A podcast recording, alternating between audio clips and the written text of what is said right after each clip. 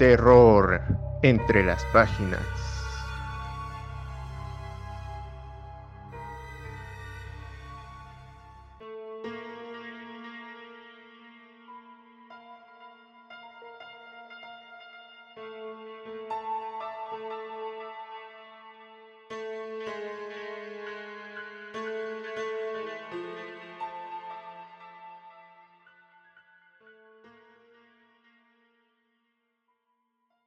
Bienvenidos al primer episodio del podcast Error entre las páginas, un proyecto creado por estudiantes de la Universidad Autónoma del Estado de México.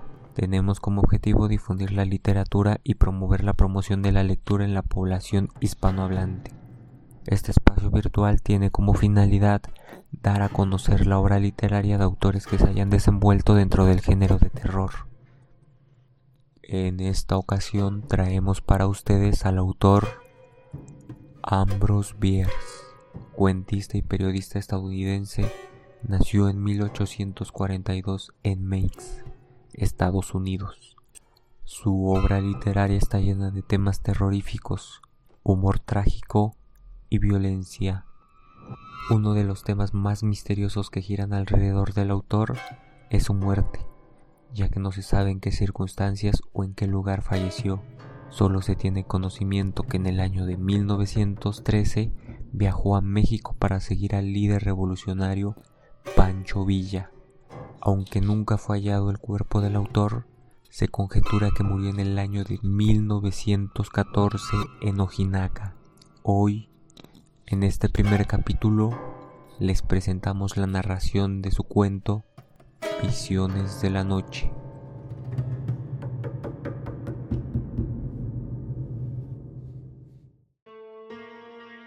Terror entre las páginas.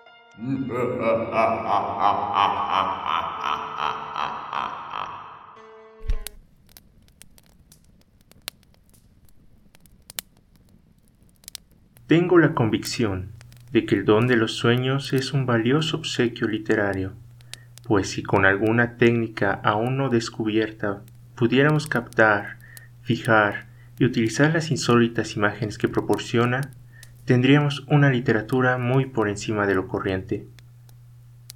¿Y qué es el sueño? Pues una desordenada disposición de recuerdos inconexos, una embrollada sucesión de pensamientos que una vez estuvieron presentes en la conciencia insomne.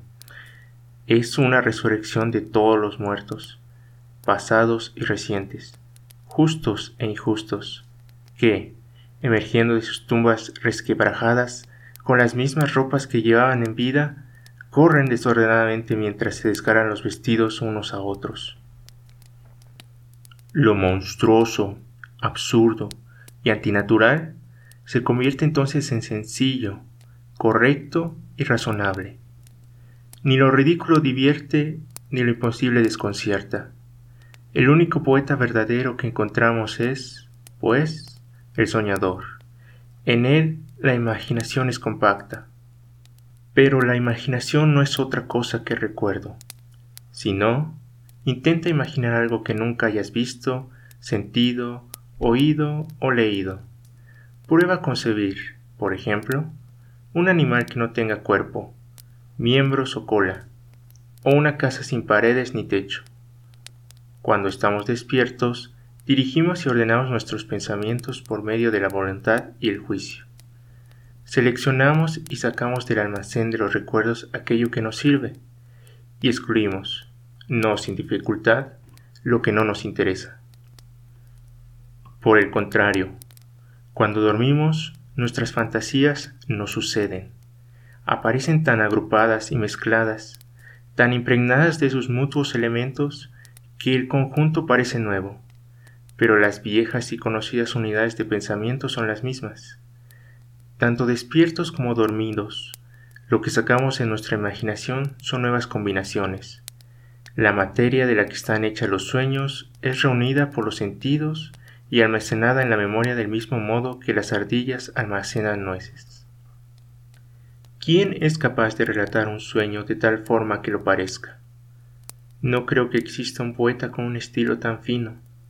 Es como intentar transcribir la música de una arpa eólica. Con todo, me propongo exponer la trama de algunos de mis propios sueños. Algunos fragmentos parecerán pobres, y sé que al comentarlos no alcanzaré un gran éxito, pero he de reconocer que me resulta imposible apresar un espíritu tan esquivo como este.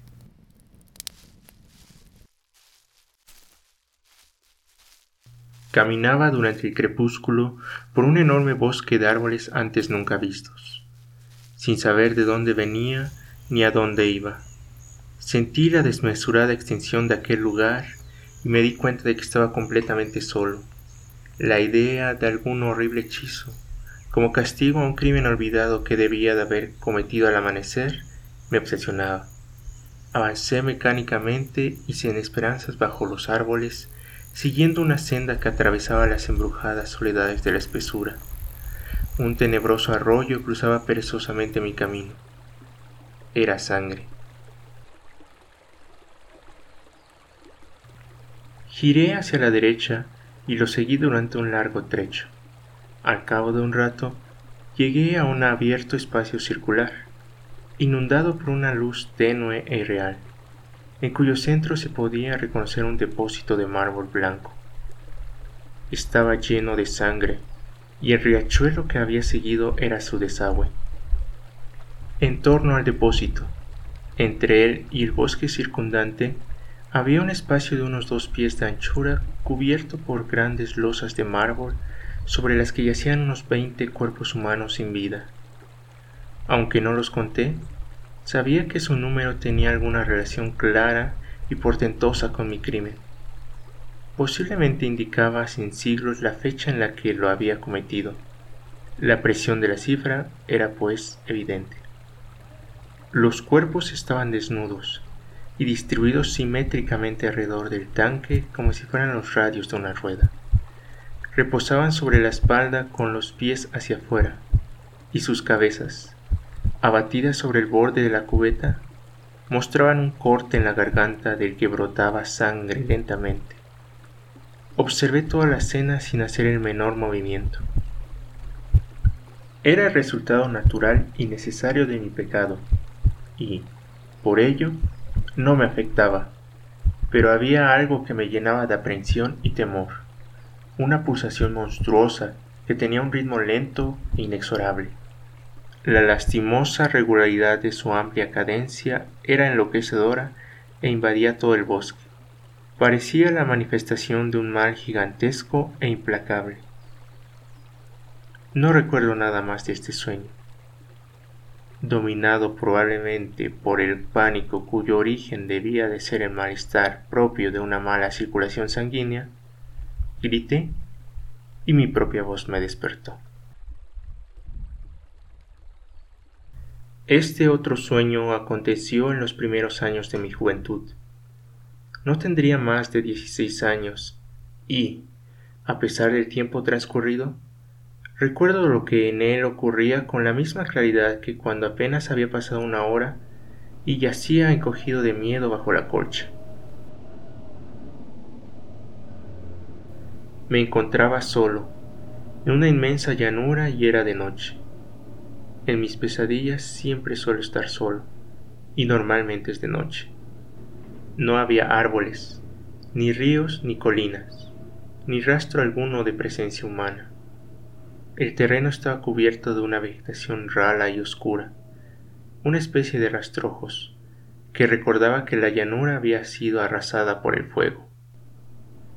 Me dirigí hacia el oeste, donde un fulgor escarlata resplandecía en el horizonte bajo largas franjas nubosas, produciendo un efecto de lejanía inconmensurable.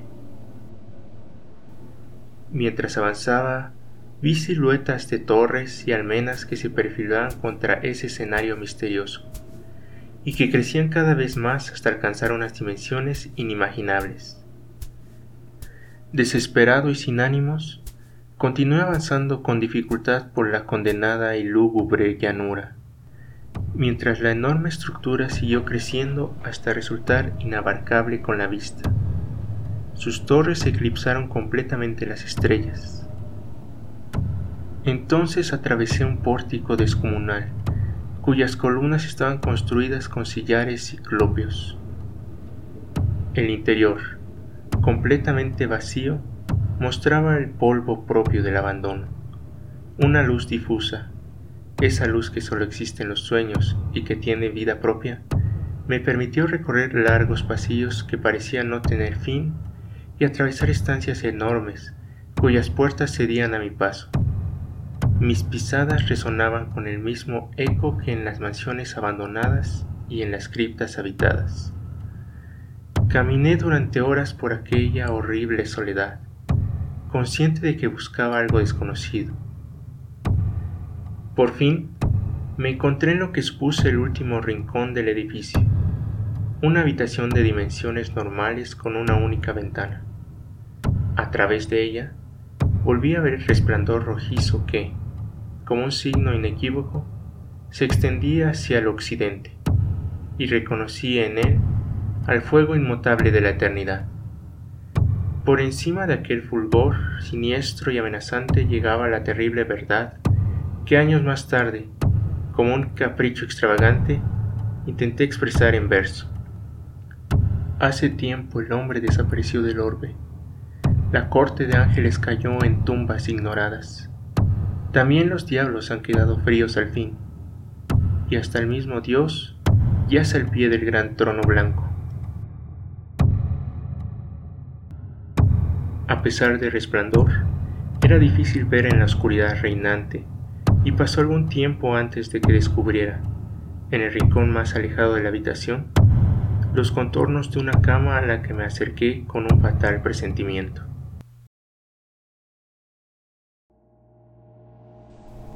Sospechaba que la parte funesta de mi aventura terminaría con un clímax espantoso, pero no pude resistirme al hechizo que me empujaba a concluirla. Sobre la cama, medio desnudo, yacía el cadáver de un hombre. Estaba boca arriba, con los brazos pegados a los costados. Al inclinarme sobre él, cosa que hice con asco, pero sin miedo, descubrí que estaba horriblemente descompuesto. Las costillas sobresalían entre la carne apergaminada y, a través del vientre hundido, asomaban las protuberancias de la espina dorsal. Tenía el rostro renegrido y acartonado, y sus labios, algo separados de unos dientes amarillentos, castigaban su semblante con una sonrisa horrenda. Un abultamiento bajo los párpados parecía indicar que los ojos habían escapado a la destrucción general.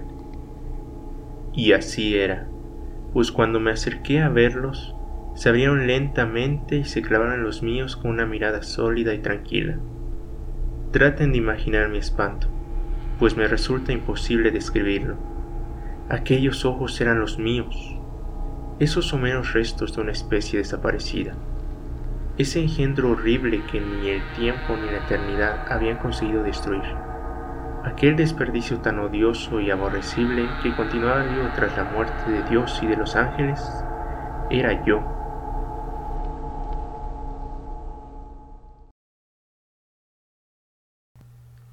Hay sueños que se repiten. De ellos hay uno que me parece suficientemente raro como para justificar su relato, aunque me temo que lleguen a pensar que el reino de los sueños es cualquier cosa menos un terreno feliz porque mi alma vaga a altas horas. Y no es así.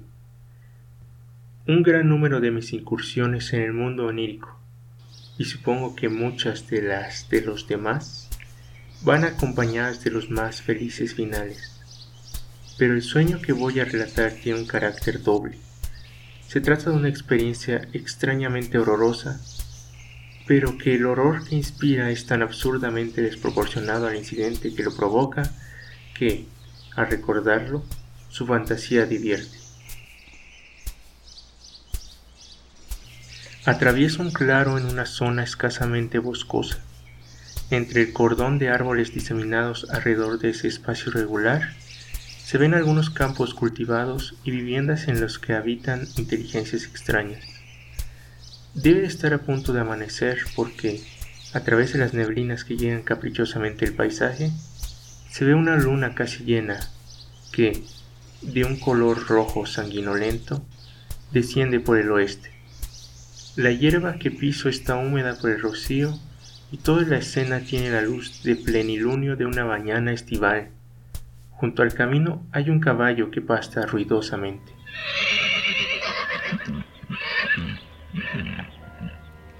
Cuando pasa a su lado levanta la cabeza y, sin hacer el menor movimiento, me observa durante un rato.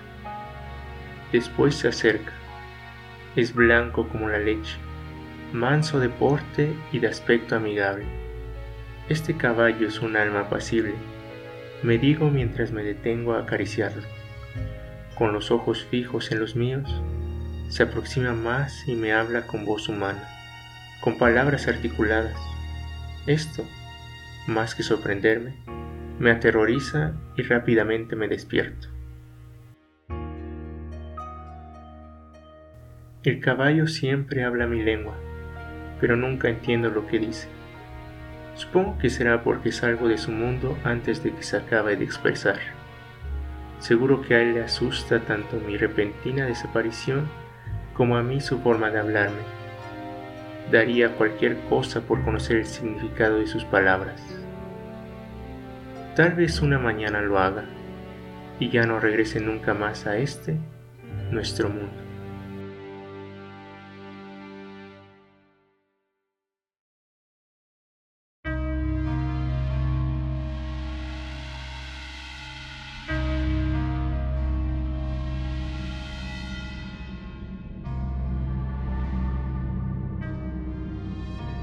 Terror entre las páginas.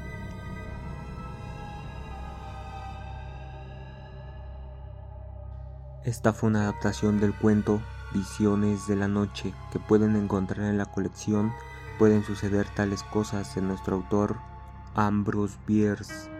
Entre otros cuentos destacables de este autor se encuentran El incidente del puente del búho, El secreto del barranco Macarger y Un habitante de Carcosa, que los invitamos a leer. Eso es todo por este episodio, y los esperamos el próximo martes para escuchar otro cuento terrorífico. Mientras tanto, felices pesadillas.